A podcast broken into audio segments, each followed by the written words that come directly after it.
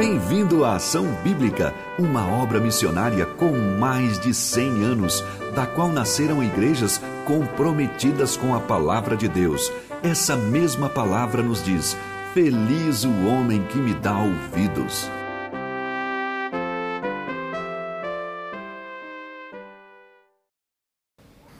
Bom dia. Passará o céu e a terra, porém, as minhas palavras, não as minhas, as de Deus, jamais passarão. E é por isso que nós estamos mais uma vez aqui para falar não das nossas palavras, mas das palavras do nosso Deus. E é muito bom ver o rostinho de vocês pela metade, já é melhor do que nada, né? Mas eu sinto falta de ver as expressões assim, né? O sorriso, mas fica com a máscara aí, não tira não, tá? Que Deus nos guarde e continue é, abençoando a sua vida, da sua família. E eu fico feliz de saber aí dessa família espiritual e do desejo que cada um tem tido de aproveitar esse tempo diferente, que já está virando rotina, né? Para estar em comunhão com Deus, para viver mais intensamente esse relacionamento com o Pai e também viver esse amor entre nós, que tem sido emocionante de ver o cuidado de Deus para conosco. Hoje de manhã eu queria falar sobre continuar na nossa série sobre perseverança e hoje persevere na oração. E eu percebi que olhando para esse tema mais de perto, eu vou ter que dividir em duas vezes, então vai ser persevere na oração parte 1 hoje e persevere na oração parte 2 talvez daqui a 15 dias. E o meu desejo nesta manhã é que você cresça um pouco mais nessa prática da oração. Que você avance mais um pouquinho nesse orar perseverantemente a Deus. E eu queria, como texto base hoje, ler com vocês Lucas 18. É uma parábola, e uma parábola curta, mas que tem algumas lições preciosas para nós. Lucas 18, e eu vou ler de 1 a 8. Nos diz assim a palavra de Deus: Disse-lhes Jesus uma parábola sobre o dever de orar sempre e nunca esmorecer. Havia em certa cidade um juiz que não temia Deus, nem respeitava homem algum. Havia também naquela mesma cidade uma viúva que vinha ter com ele, dizendo: Julga a minha causa contra o meu adversário. Ele, por algum tempo, não a quis atender, mas depois disse consigo: Bem, que eu não temo Deus, nem respeito a homem algum, todavia, como esta viúva me importuna, julgaria a sua causa, para não suceder que por fim venha a molestar-me. Então disse o Senhor: Considerai no que diz este juiz iníquo. Não fará Deus justiça aos seus escolhidos que a Ele clamam dia e noite, embora pareça demorado em defendê-los? Digo-vos que depressa lhes fará justiça. Contudo, quando vier o filho do homem, achará porventura fé na terra? É uma parábola que nos fala sobre perseverar em oração. Inclusive, já no início, já, essa parábola já nos dá a direção para a qual Jesus a está conduzindo. E nós temos várias outras passagens na palavra de Deus que também nos, nos ensinam, nos exortam e é um imperativo para que nós perseveremos em oração. Colossenses 4:2 Perseverai na oração, vigiando com ações de graças. Romanos 12, 12. Regozijai-vos na esperança, sede pacientes na tribulação, e vamos ler juntos essa, esse último pedacinho, na oração perseverantes. Então, nesse, nesse momento, nesse, nessa, nesse culto, nessa mensagem, eu gostaria de, na sequência agora, abordar dois assuntos. Primeiro, eu gostaria de fazer algumas considerações gerais sobre oração. E, no segundo ponto, a gente olhar um pouquinho melhor o que é orar sem cessar. O que é orar em todo tempo? E, logicamente, tudo dentro desse tema maior que é perseverar na oração. Então, algumas considerações. Orar com um propósito lícito. Tiago 4,3 nos diz assim: Pedis e não recebeis, porque pedis mal, para esbanjardes em vossos prazeres. Deus responde às orações que são feitas com um propósito reto, um propósito lícito. Se de repente você mentiu, contou uma mentira e fala, Senhor Deus, é, que não haja consequências, você está orando mal. Ou então você vai pegar o seu carro e a sua habilitação está vencida, você vai se dirigir para uma outra cidade e diz: Deus, que ninguém me pare, que eu guarde e não veja, que não aconteça nada de mal. Você está pedindo mal. Você, Deus não vai ter prazer nenhum em responder esse tipo de oração. Isso é uma oração que não é reta, não é lícita aos olhos de Deus. Deus não tem prazer em responder esse tipo de oração. Segunda consideração geral, nós temos que entender a soberania de Deus e as nossas orações. O apóstolo Paulo orou para que Deus retirasse um espinho na carne e não foi atendido. O Senhor Jesus também, diante da cruz, um pouquinho antes, ele ora: Deus, se possível, passa de mim este cálice, e ele não foi atendido. Nem o apóstolo Paulo, nem Jesus essas orações foram atendidas por Deus, elas foram negadas. Então, se Deus vai fazer do jeito que ele pensa, por que é que eu tenho que orar? E aí nós temos que entender então a soberania de Deus e as nossas orações e entender que Deus decidiu agir neste mundo contando com pessoas, contando com as suas orações. Então as nossas orações não são ilusórias, elas são reais. Elas devem ser feitas porque Deus decidiu governar este mundo, realizar as suas obras, usando você e as suas orações, as minhas orações. Então, Ele quer nos usar nesse processo. Então, não pense de que, ah, bom, se Deus vai fazer, então vai acontecer do jeito que Ele quer, eu vou orar de vez em quando, porque, né, tal. Não, a sua oração vai fazer diferença realmente é, diante aí dos objetivos de Deus, porque Ele quer te envolver nesse processo. Obviamente, Ele vai realizar segundo a sua vontade, no momento dele, no tempo dele, mas Ele quer nos envolver no grande projeto dele de salvar a humanidade. Como orar? A oração deve ser dirigida para Deus, não deve ser dirigida nem para anjos, nem para quem morreu, nem para imagens, nem para santos tem que ser dirigida ao Deus triuno, Deus Pai, Filho e Espírito Santo, e deve ser feita com fé, crendo que Deus existe e que Ele recompensa aqueles que o buscam. Tem que ser feita em nome de Jesus, não no nosso próprio nome, não no nome de santos, porque só há um mediador entre Deus e os homens, a saber, Jesus Cristo, único mediador. As orações são feitas em nome dele. Mas cuidado, esse em nome de Jesus não é uma senha mágica para desbloquear as bênçãos de Deus. Tá? Não é uma fórmula que você então põe lá no final, pronto, agora então chegou até Deus e Ele vai atender. Não é esse espírito, é a ideia de que a gente está unido com Ele, confiando nos méritos de quem pode fazer diferença, quem de fato pode responder, que tem prazer em ouvir, que tem prazer em atender e responder.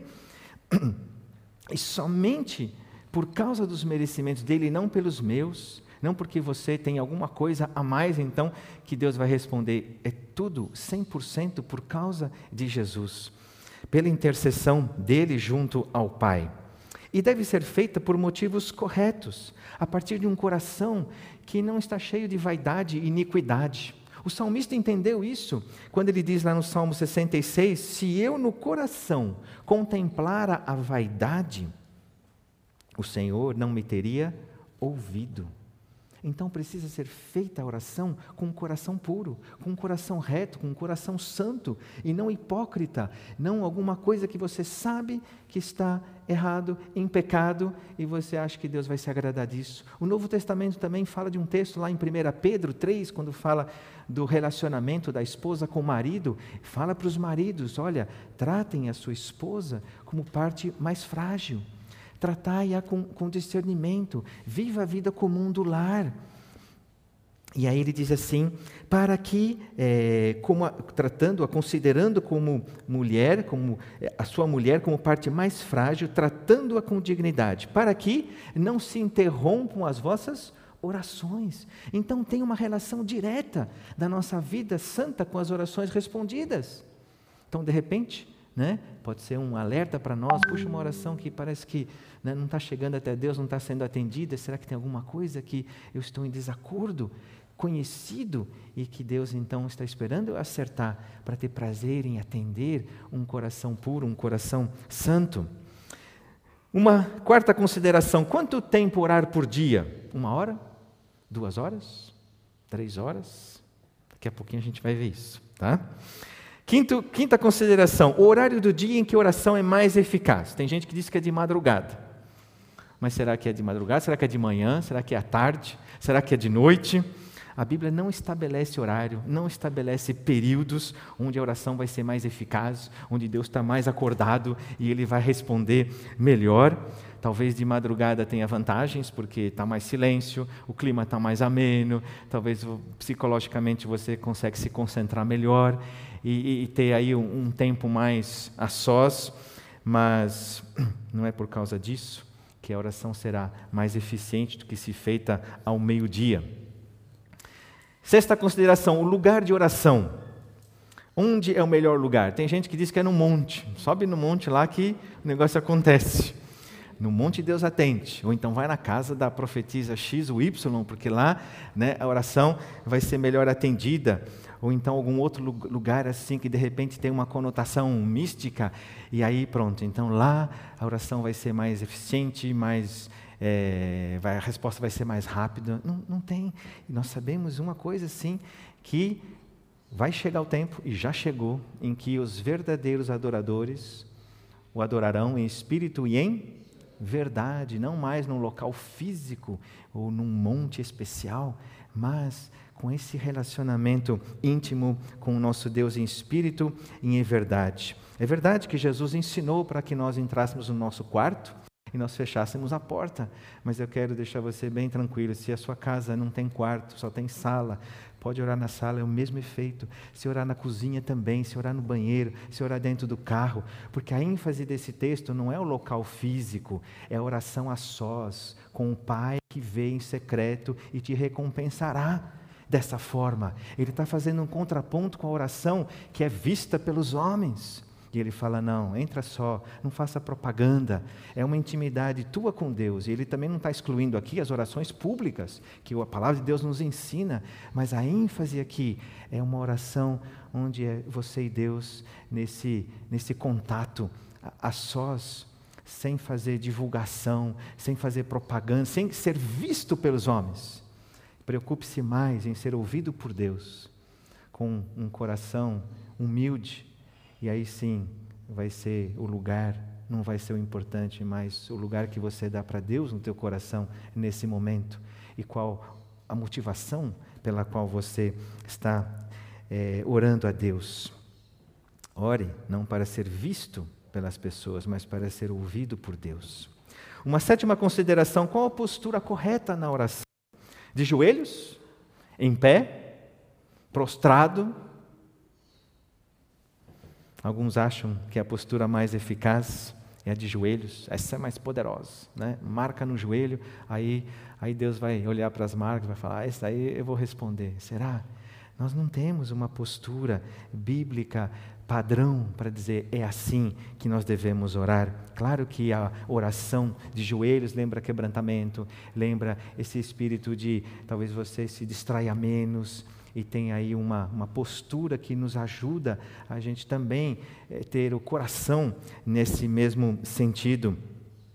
Mas se você orar em pé, ou orar deitado na sua cama, ainda bem, porque aqueles que estão nos hospitais, coitados que não conseguem se ajoelhar, como é que ficaria isso, né? Porque Deus vai responder tão bem uma oração feita de joelhos quanto feita sentada, ou deitados, ou em pé. E desde que seja feita com fé, pelos motivos certos, com um coração puro, a oração terá o mesmo efeito. Mas nós temos exemplos na Bíblia. Daniel era um homem que orava três vezes ao dia de joelhos e dava graças a Deus, mas o segredo dele não é porque estava de joelhos, o segredo era o relacionamento que ele tinha com Deus e a oração que acontecia o tempo todo na vida dele. E ele, então, nos, até é um exemplo que, que me envergonha de ver um homem que três vezes ao dia orava e assim, era aquele momento, ele parava para isso. Né? E quando ele soube daquele decreto contra ele, e um decreto que era para suprimir as orações ao Deus vivo, ele continua orando e conversando com Deus. Na sequência dessa parábola que a gente leu, a gente tem a parábola do fariseu e do publicano. Qual que é a postura do publicano? Em pé. E esse homem que faz essa oração, Senhor, ser propício a mim, pecador, ele saiu justificado para sua casa. Então Jesus nessa parábola está dizendo: olha, não era a postura que era importante, mas o coração dele. Ó oh, Deus, ser propício a mim, pecador. Então Deus respondia e responde orações quando você está ajoelhado ou quando você está em pé, igualmente. Uma oitava consideração, a, a tal chamada oração de concordância. Tem muita confusão em relação a essa oração. Por que ela é chamada de concordância? Porque ela está ali em Mateus 18. É um texto ali em Mateus 18 que diz assim: Se dois dentre vós sobre a terra concordarem a respeito de qualquer coisa que porventura pedirem, ser-lhes-á concedida por meu Pai que está nos céus. Onde estiverem dois ou três reunidos em meu nome, ali estou no meio deles. Nós precisamos olhar essa passagem no seu contexto.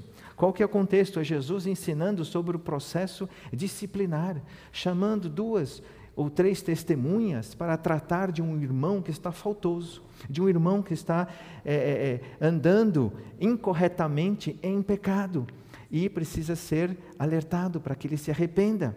E se uma pessoa só não tiver o, o, o êxito, então que chamem duas, três testemunhas e depois se ainda não, levar para a igreja. Então, nesse processo, quando duas ou três pessoas estão sintonizadas em buscar a santidade de Deus por causa desse irmão ou dessa irmã que está em, em pecado, então Deus estará ali no meio. Não é, não é um versículo para a gente usar como um cheque em branco. Então, onde estiverem dois ou três pedindo qualquer coisa, Deus vai atender. Já pensou? Seria legal, né? Ah, eu preciso abrir um negócio, vou chamar mais duas pessoas, vamos orar, vamos determinar. Está aqui, a gente está abrindo o negócio, Senhor Deus, o Senhor tem que abençoar esse negócio e tem que prosperar. Pronto, está resolvido. Mas não é essa ideia. Tá? Então, esse texto especificamente trata desses dois ou três reunidos para esse processo de disciplina, e Deus fala: olha, o que vocês acordarem, o que vocês acertarem, porque tem o contexto, esses não estão aqueles dois, três orando assim, da forma que, que vem à sua mente, eles estão tratando de um caso que já está em, em andamento. E agora vamos então para o nosso segundo ponto. Depois dessas considerações bem gerais, orar sem cessar. 1 Tessalonicenses 5,17, um versículo curtinho, mas tão importante. Oremos sem cessar. E aí a pergunta volta daquela consideração que eu falei que daqui a pouco a gente veria: quanto tempo nós devemos orar? A Bíblia não estipula tempo, mas ela fala em todo tempo. Oremos sem cessar em todo tempo. O que, que significa isso? É passar o dia em espírito de oração. Mas como, pastor? Como é que eu vou fazer isso? Eu trabalho, eu, eu faço um monte de coisa. Pois, se a palavra de Deus está dizendo que a gente tem que orar sem cessar, é porque é possível. Né? Orar quando você está o quê? No trânsito. Quando você veio para cá, você podia estar orando. Quando você está lavando a louça. Quando você está no seu escritório. Quando você está andando quando você está aí sentado, eu posso estar falando com vocês e falar: Deus, fala o coração deles, trabalha com eles, age no nosso meio, que a tua palavra penetre. Né? Deus nos deu essa faculdade de a gente conseguir pensar, falar ao mesmo tempo, a gente conseguir, mesmo nessa conversa, atribuir aquilo que está acontecendo a Deus e suplicar, enfim, em adorá-lo, engrandecê-lo. Quando eu estou estudando, quando eu estou me divertindo, é, é, é essa conexão 100% o tempo todo que Deus quer que você e eu tenhamos com Ele. É verdade que Jesus separou tempo de oração. A gente não tem quanto tempo, mas às vezes ele passava a noite orando, às vezes passava outros momentos. Então, claro que a Bíblia nos, nos empurra para também é, é, dedicar um tempo é, é, exclusivo onde eu vou orar, onde eu vou ter essa, essa íntima comunhão com Dele. Mas se de repente, por alguma razão, no seu dia, você passou o dia todo orando, e, e você não conseguiu parar, talvez mais um, um tempo só para isso, a sua vida espiritual não vai ser prejudicada por causa disso. Mas não é porque você de repente orou um tempo que você está dispensado de orar em todo o tempo e durante todo o dia. Então, Deus quer que a nossa vida, a nossa mente, nosso coração pense nas coisas do alto, busque as coisas lá de cima, enquanto a gente está tá vivendo, que a gente entenda que que o Espírito dentro, de nós, ele, ele anseia essa comunhão que ele tem com o Pai, mas essa trindade quer ter conosco. E isso deve ser uma, uma prática. E quais são os assuntos que vão fazer parte desse, dessa oração sem cessar, ou também da oração quando nós paramos especificamente? Nós temos didaticamente cinco grandes assuntos que vão fazer parte das nossas orações: é a adoração e o louvor a Deus. Isso deve estar no nosso coração, a adoração e o louvor a Deus. Também deve estar a gratidão, que são as ações de graças, tão é, ditas na palavra de Deus. Tem um coração grato. Quando você é, volta de algum lugar, você diz obrigado, Deus. Chega em casa, fecha a porta, fala obrigado porque o Senhor me guardou. Senhor, obrigado porque eu tenho uma casa aqui. Por que, que a gente ora antes das refeições? O que, que a gente está fazendo? A gente está lembrando, pois isso aqui, olha, só o sol que Deus deu. Se não tivesse sol, não teria esse feijão, esse arroz aqui na mesa. Né? O Senhor deu a chuva. Então é uma gratidão de que eu estou o tempo todo reconhecendo que as dádivas vêm de Deus, as boas dádivas vêm lá de cima. Um terceiro assunto são as confissões confissão de pecados. De repente passou uma coisa na sua mente, Deus me perdoa. Tira esse pensamento. Arrependimento. Isso é um, um terceiro assunto que faz parte das nossas orações. Um quarto, as súplicas, que são as petições e aquilo que eu desejo, que eu anseio, súplica é uma palavra forte, esse, esse, esse calor de, de, de, de desejar alguma coisa é, intensamente, profundamente, isso é uma súplica. E um quinto assunto, que são as intercessões intercessão por pessoas, intercessão por situações, e Deus então se agrada disso. Olha só esse texto de Efésios 6, 17 e 18. Tomai também o capacete da salvação e a espada do Espírito, que é a palavra de Deus, com toda oração e súplica, orando em todo tempo. Se a palavra de Deus diz orar sem cessar, orar em todo tempo, é porque é possível. No Espírito, então não é sempre, não precisa verbalizar, falar em voz alta, né? Mas no espírito. E para isto vigiando com toda perseverança e súplica por todos os santos. O contexto aqui é de guerra. Aqui é, é de guerra, de uma luta contra o inimigo. E a oração, ela é uma arma indispensável, necessária, obrigatória para resistir a esses ataques e esses dardos inflamados do inimigo. A oração, então, não é uma reza, não é uma repetição, não é um, uma série de palavras que, de repente, num determinado momento do dia, eu as faço e aí cumpri o meu ritual religioso. Isso sim seria religiosidade. Mas Deus quer que eu tenha em todo tempo a minha alma, o meu espírito, a minha mente, o meu coração conectados com Deus. Não precisa de repetições vãs. E aí a oração se torna vida, se torna poder, é uma oração que não para. É uma oração que não tem apenas um, um começo, um fim, e agora estou novamente vivendo para mim, mas o tempo todo vivendo, orando, pensando no Senhor, nas coisas do alto, com toda oração e súplica. Quando nós oramos, nós precisamos ter consciência de que nós, nos, nós estamos em unidade com o Pai, unidade com a, com a Trindade, num só Espírito. Porque atrás de cada oposição contra Deus, atrás de cada oposição de pessoas que estão contra Deus, tem um inimigo, tem um inimigo por trás, e por isso que a oração, ela vai ser essa arma para me proteger desses ataques. Para eu, uma vez que eu entendo que eu estou numa luta que não é contra carne e sangue, Então, o recurso que Deus nos deu foi a oração. E a estratégia do príncipe deste mundo é fazer você parar de orar, fazer você parar eh, eh, de orar o tempo todo, para que você tenha os teus pensamentos com as coisas deste mundo, com as tuas coisas, olhando para você em vez de olhando para o Senhor. E o príncipe deste mundo, ele quer suprimir a oração, porque é um perigo para o diabo, mas é uma coisa que, que engrandece o nosso Deus.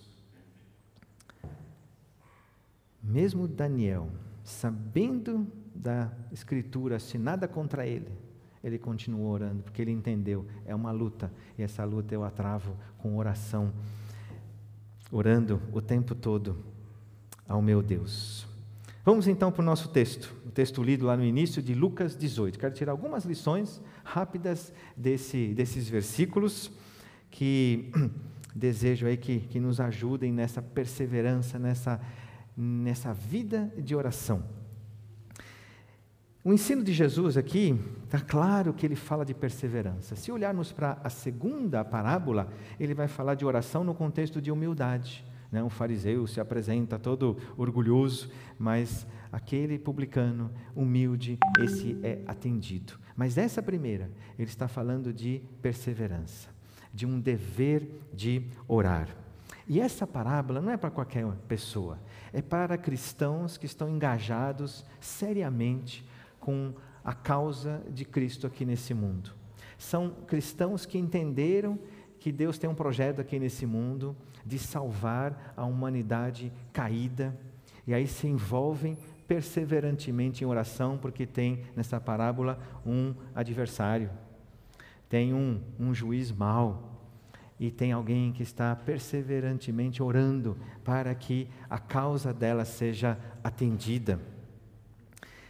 Não é, não se refere a apenas uma mais uma informação para que vivamos a religiosidade, satisfaçamos as aparências, porque nós estamos, enfim, orando. Não é um conhecimento é, é, é, intelectual é, sobre oração, mas é uma, é uma vida. E quem compreende essa parábola é que vai de fato lutar. E aí, quando ele luta com perseverança, ele pode esmorecer. Porque Jesus começou dizendo: olha, é, é, essa parábola é, tem a ver com o dever de orarmos e não esmorecer, não desanimar. Então só desanima quem está, quem é um soldado de Cristo firme, que entendeu a luta e a guerra. Não é para quem ainda não tem esse hábito, porque não vai desanimar. Porque o ânimo dele está em outras coisas. Mas aquele que quer viver então, isso ele pode ser, de repente, aí a parábola vem e fala: olha, continue, persevere, continue. Essa luta, ela, ela vai ter o seu fim e vai ter um fim vitorioso. Então, continue. Então, é para nós, é para você que quer de fato se engajar naquilo que Deus quer fazer neste mundo. Então, a primeira lição: a oração é o antídoto contra o desânimo, ou é um remédio contra o desânimo. Está no versículo 1. Disse-lhe Jesus uma parábola sobre o dever de orar sempre e nunca esmorecer. A oração ela exige um, um envolvimento é, da nossa parte, é, envolve energia, é, há um, um, certo esforço, há um, uma certa disciplina envolvida nisso. É, mas não é a oração que nos leva ao esmorecimento, ao desânimo, é a falta dela. A falta de oração é que pode te e me desanimar. É quando deixamos de orar que somos acometidos pelo desânimo. É quando deixamos essa conexão com Deus que aí nós sentimos essa, essa fraqueza, esse desânimo e somos esmagados. Sem oração, não há vigor espiritual. Sem oração, nós perdemos essa conexão com o nosso Deus, com o nosso Salvador, com o nosso Senhor. Então, a oração, que é o remédio contra o desânimo. Está desanimado? Ore, ore em todo o tempo, ore sem cessar. Está aí triste? Substitua esses pensamentos que estão te levando para baixo e ore que vai te levar para pensar e considerar em Deus e nas coisas de Deus. Eu tenho experimentado como é é, é, realmente é uma coisa que funciona e rápido. Quando você está entregue aos seus pensamentos e está ali ruminando alguma coisa ruim, alguma coisa que te, que te leva não para ficar mais alegre, para ficar mais triste, você tem que cortar rapidamente isso, substituir esse pensamento por alguma coisa que tem a ver com vida, tem a ver com com justiça, com retidão, com o que é verdadeiro. Encha-se de Cristo, da Sua palavra, e você vai ver como aquele pensamento fica para trás e você se enche das certezas que você e eu temos na palavra de Deus. E é preciso ser radical, porque a nossa mente ela vai e sempre ela vai, sempre nos levando no fundo para pensar mais de forma mais é, negativa. Mas a palavra de Deus ela é uma, uma verdade que nos traz essa segurança e essa paz. Segunda lição: a oração perseverante é um dever. Se você não ora, você está pecando.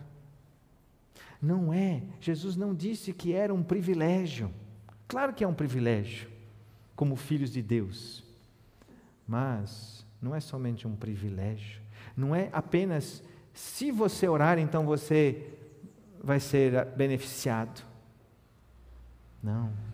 Quando nós deixamos de orar, nós estamos pecando, o pecado da omissão, porque Jesus disse que é um dever, não é uma opção, não é apenas uma, uma coisa boa quando acontece, mas é um dever. E daqui 15 dias, se Deus permitir, nós vamos ver aquele texto lá onde Samuel fala: Longe de mim de eu pecar deixando de orar por vós. É um pecado, talvez, se de tudo que a gente está dizendo hoje ficar isso, eu creio que a gente vai avançar, porque a gente não quer viver em pecado. Eu não quero. E tenho certeza que você não. Então, a oração, ela deve fazer parte da tua vida, da minha vida. É quando une, a oração, no fundo, ela une a minha fraqueza com a soberania de Deus. Essa oração ela expressa sempre a minha impotência e toda a, a, grandeza e o poder de Deus. Percebe essa oração? A oração expressa isso. Deus, sem ti nada sou, nada posso. Aí me dirijo a quem de fato é, e aí eu atesto naturalmente com a minha adoração, com a minha súplica, com as minhas ações de graças, a minha incapacidade não é apenas deixar de desfrutar um privilégio, mas é deixar de cumprir como um dever. Jesus disse uma parábola sobre o dever de orar. Então que a gente aprenda essa esse ensino da palavra de Deus nesta manhã. Terceira lição: a oração não é um pedido de um desconhecido a um magistrado injusto texto nos diz assim: Havia em certa cidade um juiz que não temia a Deus, nem respeitava homem algum. Havia também naquela mesma cidade uma viúva que vinha ter com ele, dizendo: Julga a minha causa contra o meu adversário. Ele, por algum tempo, não a quis atender, mas depois disse consigo: Bem que eu não temo a Deus, nem respeito homem algum, todavia, como esta viúva me importuna, julgarei a sua causa, para não suceder que, por fim, venha a molestar-me. Então disse o Senhor: Considerai no que diz este juiz iníquo. Aqui tem um contraste muito legal entre a viúva e os escolhidos de Deus. A viúva é essa pessoa completamente desprotegida, indefesa, que não tem um protetor é, especial, natural ela não conhece o juiz, nem é respeitada por ele, não tem acesso ao tribunal. Mas Jesus não diz que o povo de Deus é da mesma forma que a viúva, muito pelo contrário. Se a viúva é anônima, os filhos, eles têm nome. Nosso nome está rolado no livro da vida. A viúva não tinha acesso ao juiz, você e eu temos acesso ao juiz soberano, eterno. Temos livre acesso ao trono da graça, ao Senhor Jesus. A viúva não tinha amigo no tribunal. Nós temos junto ao Pai, Jesus Cristo, nós temos mais do que um amigo, um advogado, o justo. Ele é o grande sumo sacerdote que nos assiste o tempo todo em nossas fraquezas. A viúva não tinha nenhuma garantia ou promessa do juiz de que seria atendida e seria favorável à causa dela. Mas nós temos N promessas na palavra de Deus e já sabemos que Ele prometeu e Ele vai cumprir, e nós temos acesso a tudo isso. Ah, a viúva dirigiu-se a um tribunal, nós podemos dirigir ao trono da graça e receber socorro em ocasião oportuna. Quarta lição: a oração é um pedido dos escolhidos ao Deus justo. E o texto é: Não fará Deus justiça aos seus escolhidos, que a Ele clamam dia e noite, embora pareça demorado em defendê-los? Jesus faz aqui um, um, claro contraste entre esse juiz e Deus. O juiz é arrogante, ele é perverso, ele não tem nenhuma ternura, nenhum sentimento de afeição por essa viúva. Ele só atendeu a viúva por medo de importunação. Ele também não parece que temia o, o público ou as pessoas, não tinha medo nem da opinião pública, um perfil perverso.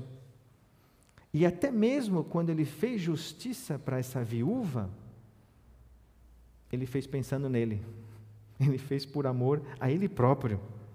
E não por um senso de justiça ou por amar essa viúva que tanto lhe pedia para tratar da sua causa. Mas Deus é completamente diferente. Deus é um Deus bom, é um Deus e Pai de misericórdias, Deus de toda consolação. Ele responde a oração porque Ele te ama, porque Ele me ama. E Ele tem pressa em fazer justiça.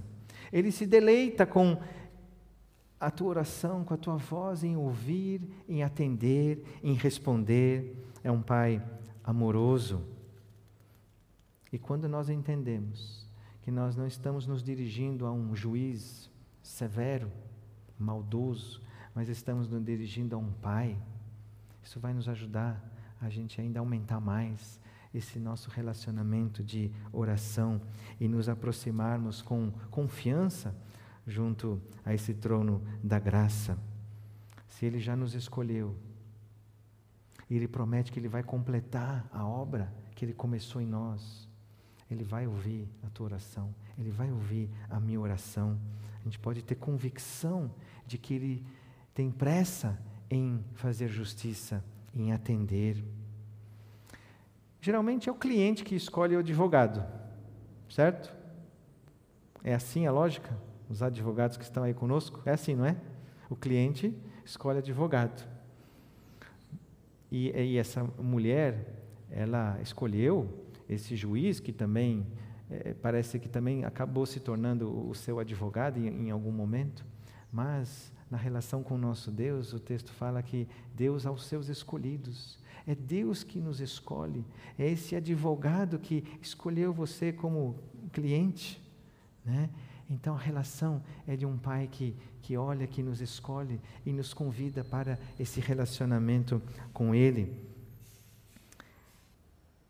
E Ele fez isso, Ele te escolheu, Ele te amou, quando você estava ainda nos teus delitos e pecados. O que, que significa isso? Quando você não tinha nem vontade de Deus e das coisas de Deus, Ele colocou lá no seu coração esse desejo e te tirou das trevas, te levou a, ao arrependimento, colocou no seu coração esse desejo de, de orar e falar: Deus, perdoa os meus pecados, eu quero crer no Senhor Jesus.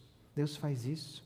E você que está aí hoje de manhã, você que está aí nos ouvindo, que ainda está morto ou morta nos seus delitos e pecados, que é uma expressão para dizer: olha, enquanto não há arrependimento, você está desconectado ou desconectada de Deus que é santo. Então, se você ainda não, eh, não se arrependeu dos seus pecados, se ainda essa ficha não caiu, essa ficha espiritual, dizendo: Olha, eu preciso da graça de Deus, porque eu vivo fazendo, pensando coisas contra Deus. Então, o convite é hoje: arrependa-se, creia em Jesus, Ele é aquele capaz e único capaz de te levar para esse Deus Santo. Por causa daquilo que ele fez na cruz, por isso que ele é o mediador, é aquele que perdoa pecados, é aquele que salva. E aí nessa parábola, Deus está se dirigindo àqueles que já passaram por essa experiência da conversão, da salvação, que já entenderam isso.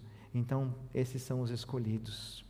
Mas você também, que ainda não foi escolhido, pode se tornar um, reagindo assim diante desse Deus, confessando os seus pecados e crendo em Jesus como Salvador.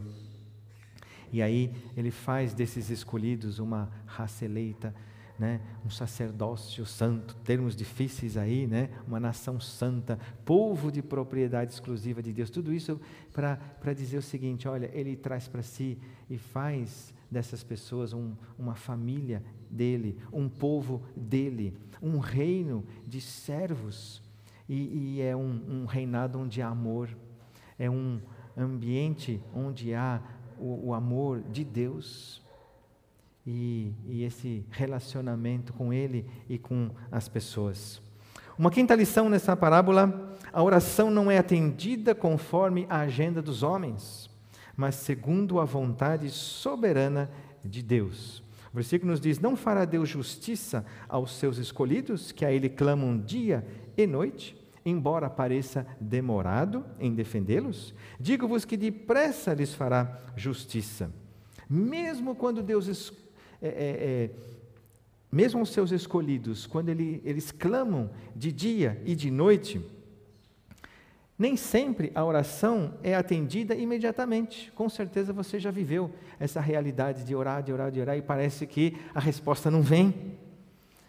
Mas essa pretensa demora, ela não mostra, não prova a insensibilidade de quem está ouvindo que é Deus, mas ela justamente prova de que Deus é generoso, de que Deus está cuidando e preparando essa resposta.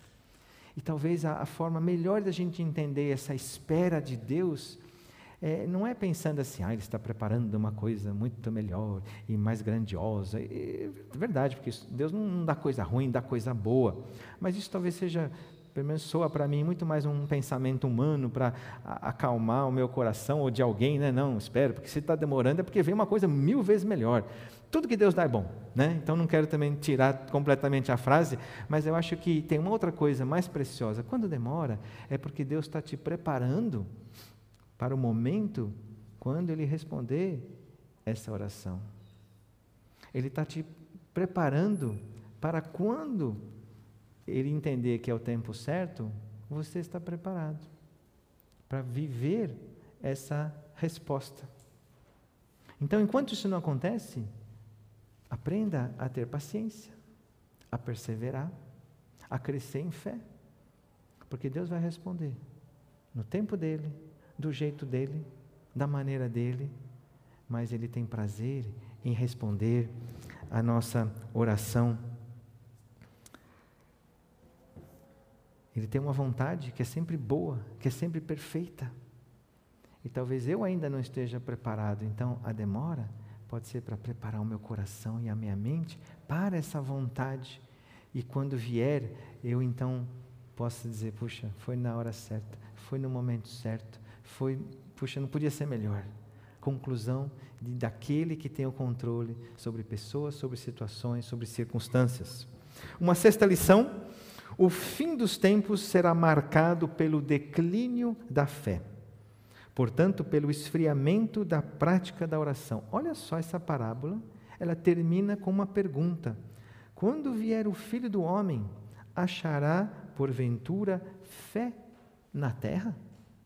Um pouquinho antes, Jesus estava falando da volta dele. No capítulo 17, ele fala da volta dele. E aqui no final dessa parábola, ele volta a falar que ele vai voltar. Entre a primeira vinda dele e a segunda, ele quer que nós oremos como um, dever, sem esmorecer. E à medida que caminhamos para o fim, as pessoas se tornarão mais desatentas às coisas espirituais, Como na época que ele fala um pouquinho antes, de Noé e de Ló. Comiam, bebiam, davam-se em casamento. Não tem oração. Não tem esse espírito de, de em todo tempo, estar em comunhão com Deus. E aí, o que, que nós temos lá em Noé? Milhões de pessoas nesse mundo. Quantas pessoas foram salvas? Que Deus olhou e encontrou fé no seu coração? Quantas foram que entraram na arca? Oito. Oito pessoas só. Oito pessoas que tinham fé, que estavam vivendo esse relacionamento com o Pai. Na época de Ló, quantas pessoas foram poupadas quando veio o fogo sobre Sodoma e Gomorra? Três. Três. Antes do dilúvio, que destruiu tudo e todos, oito pessoas. Quando veio o fogo e destruiu aquelas duas cidades, três pessoas. Quando vier o filho do homem, ele vai achar porventura fé na terra? E a pergunta para você: ele está encontrando fé no seu coração? A fé que opera, que é operosa, não é a fé passiva, fé estática, a fé que age, que é essa fé que é bíblica, porque a fé sem obras é morta. É uma fé que agrada a Deus. Hoje, você sentado aí, você aí na sua casa, Deus está olhando para o seu coração e está vendo fé que agrada a Ele? E nesse assunto, se a fé é de fato madura, então a oração, ela também vai crescer. Vai crescer proporcionalmente. E você não só vai orar, mas vai orar em todo o tempo, vai orar sem cessar, vai orar perseverantemente. Então, a pergunta que Jesus faz no final dessa parábola não é para saber, e agora, está aberto as apostas? Quantas pessoas quando Jesus voltar? Três, oito, ou quinze, ou vinte? Mas é para você e eu nos analisarmos. E é uma pergunta de autoexame. Será que, diante do que Jesus está dizendo, do dever de orar, de perseverar, essa comunhão íntima com Deus, quando Ele voltar, eu vou estar nesse, nessa mesma sintonia com Ele, de fé? Ele vai encontrar fé no meu coração? Ou simplesmente estou passando por aqui, esperando a volta dele, mas não é um anseio? Então, as perguntas, diante dessa pergunta de Jesus, seria: será que eu estou pronto para a volta de Cristo, aguardando pacientemente e perseverantemente em oração? Estou me derramando diariamente diante de Deus em oração pedindo: Senhor, venha o teu reino, faça-se a tua vontade, no meu coração, assim na terra como no céu. É isso que Ele está encontrando em você e em mim? Estou orando fervorosamente pela volta do Senhor Jesus? Será que isso tem feito parte do seu desejo, do seu, dos seus pensamentos? Vamos à conclusão. Eu retirei esse trecho aqui do Orvalho da Manhã. Aliás, eu procurei todas as mensagens do fundador, senhor H.E. Hugh Edward Alexander, que é o fundador da Ação Bíblica, ali no Orvalho da Manhã, e eu encontrei várias mensagens sobre oração. Era um homem de oração. A nossa obra nasceu fruto de oração. Era da vontade de Deus, mas ele levantou um homem, levantou mais do que um homem, pessoas que oravam, que oravam, que oravam. Era uma marca da ação bíblica. E eu creio que nós devemos voltar a orar, orar e orar. Porque Deus decidiu assim, agir através das nossas orações. E é interessante que nessas mensagens, 365 mensagens, que é um devocional né, com uma mensagem diária, que em breve vai estar disponível no nosso aplicativo, mas que vai ficar de forma mais acessível, mais bonita no novo site, que está em, em processo de desenvolvimento. E você vai encontrar lá quantas mensagens, e a gente vê que são mensagens de um homem que orava, de um homem que entendia o que, que era interceder, o que era suplicar, o que era dar graças, o que era adorar. E ele escreve assim: Não podemos nunca, isso está no dia 30 de junho, não podemos nunca começar o dia sem oração. Eu tinha criado o hábito de manhã, quando acordo, né? A gente, a primeira coisa que a gente faz é o quê? Vai no celular, né? Não sei se eu sou exceção ou se é a regra para todo mundo, né? Mas tenho aprendido a dizer bom dia, Deus. Né? É, eu estou começando o dia, eu quero viver para o Senhor. Eu quero viver esse dia dentro daquilo que o Senhor deseja fazer através de mim, comigo, em mim e através de mim, né? Como é gostoso saber que e, e eu agradeço Deus, acordei. Poderia não ter acordado também nem saberia né, que eu não acordei, mas para dizer o seguinte: não é uma graça poder acordar, abrir o olho, puxa, estou inteiro, estou vivo, né? Obrigado. E aí você vai ver que se a gente viver essa realidade do orar sem cessar, é, vai faltar horas no dia para a gente é, considerar naquilo que está acontecendo e naquilo que está à nossa frente. Então, eu quero te estimular, é, crie bons hábitos. E esse hábito de orar, é, e lembrando o tempo todo. De repente você recebe uma ligação. Senhor Deus, eu preciso entender o que a pessoa está falando, me ajuda ah, nas palavras. E enquanto a pessoa está falando, você está orando. Quando termina, Deus abençoe essa vida. Não caia nessa coisa de falar, olha, eu vou orar por você. E você nunca ora. Imagina quantas promessas já não foram feitas e quantas promessas não, não atendidas. Ora naquele momento. Não deixa para depois. Isso é oração o tempo todo, constantemente. Passou um nome na sua cabeça? Não diga depois de alguns dias, ah, pensei em você muito nesse dia. O que é pensar? Né? Claro, é gostoso saber que pensou, mas muito melhor é dizer, olha, eu pensei em você e orei pela sua vida. Aí, pô, então, o meu nome foi mencionado lá na, no céu, aí, aí é legal, né? E aí tanta coisa que a gente pode criar esses pequenos hábitos tão saudáveis, né? Você pode estar sentado aqui, de repente dá um, dá um pipoco aí na, no som, na imagem. Deus ajuda lá a nossa equipe lá para achar o problema, né? É, é, é sem fim. Enquanto a gente está cantando, Deus, obrigado por esse grupo de música, né? E que a gente possa cada vez mais te louvar. E, e de repente você está orando, aí surge uma ideia. Aí você compartilha essa ideia, e aí é, isso que é a vida de oração é, na família da fé, e, e, isso tudo é produzido por Deus, quando eu estou em sintonia, em conexão com Ele. Agora, quando o meu dia é assim, eu até paro um momento para ler e para orar, mas depois o restante do dia é para mim, não é isso que a Bíblia nos fala. Tem uma frase que pode nos ajudar para fixarmos aí essa, essa palavra de Deus, a oração não é apenas um modo de obter coisas de Deus, mas especialmente uma maneira de obter mais do próprio Deus. Quer ler comigo? Vamos ler junto? A oração não é apenas um modo de obter coisas de Deus, mas especialmente uma maneira de obter mais do próprio Deus. Você está sedenta, sedento de Deus? Então, é, é a oração, que é mais do que um privilégio, que a gente aprendeu hoje que é um dever. E deixar de orar é um pecado. Segunda frase: o bem maior da oração é a comunhão com Deus. Deus não precisa da sua oração nem da minha. Ele não vai mudar.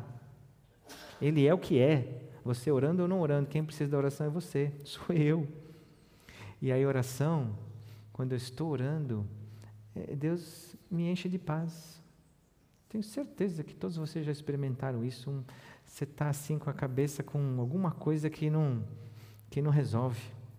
E quando você para para orar, parece aquele, que aquela, aquela situação, aquela coisa diminui tanto, e você é, é, é enchido, é enchida por uma coisa que, uma leveza que Deus traz, porque está nas mãos dele. Você deixou de segurar essa ansiedade, essa preocupação, e você entregou para Deus. E aí Deus te dá então até condições de pensar corretamente sobre o que fazer e como fazer. Porque você não está só focado no, nesse problema, mas você está focado em Deus, o que você quer com isso, através disso, qual que é o caminho, por onde eu vou. Persevere na oração, é um dever do discípulo de Jesus. Amém? Então, curva sua cabeça e ore agora claro, em espírito. É, mas pede a Deus para que essa semana seja diferente do que essa semana que passou nessa área de oração. Que Deus te lembre de orar em todo tempo no Espírito. Clame a Deus para que isso se torne realidade.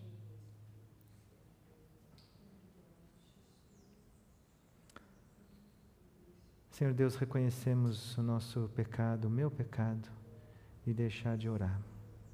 Senhor Deus, nos perdoa. Senhor Deus, nos trata com, com misericórdia, com graça nessa área. E Senhor Deus, que nós cresçamos em oração perseverante. Cresçamos, Deus, em, em oração o tempo todo no Espírito. Senhor Deus, nos, nos, nos lembra, nos vai nos ensinando, nos educando, Deus, nessa prática. Os discípulos pediram, Jesus nos ensina, ensina-nos a orar. Com certeza eles viam Jesus nesse, nessa oração constante ao Pai e queriam imitá-lo. Nós também queremos imitar o Senhor Jesus enquanto esteve aqui na terra, na sua humanidade, nessa área da oração. Senhor Deus, essa, essa viúva, ela, ela clamou, ela foi perseverante. A nossa situação, Deus, é, é bem melhor do que a dela, porque já fomos escolhidos, temos a certeza do teu amparo, do teu cuidado. E nós não estamos nos dirigindo a um juiz mau, mas estamos nos dirigindo a um Deus que é bondoso, que, que está desejoso sempre de inclinar os seus ouvidos e nos atender. Ó Deus, que a nossa igreja possa avançar nessa área, com a tua graça, na tua dependência em nome de Jesus. Amém.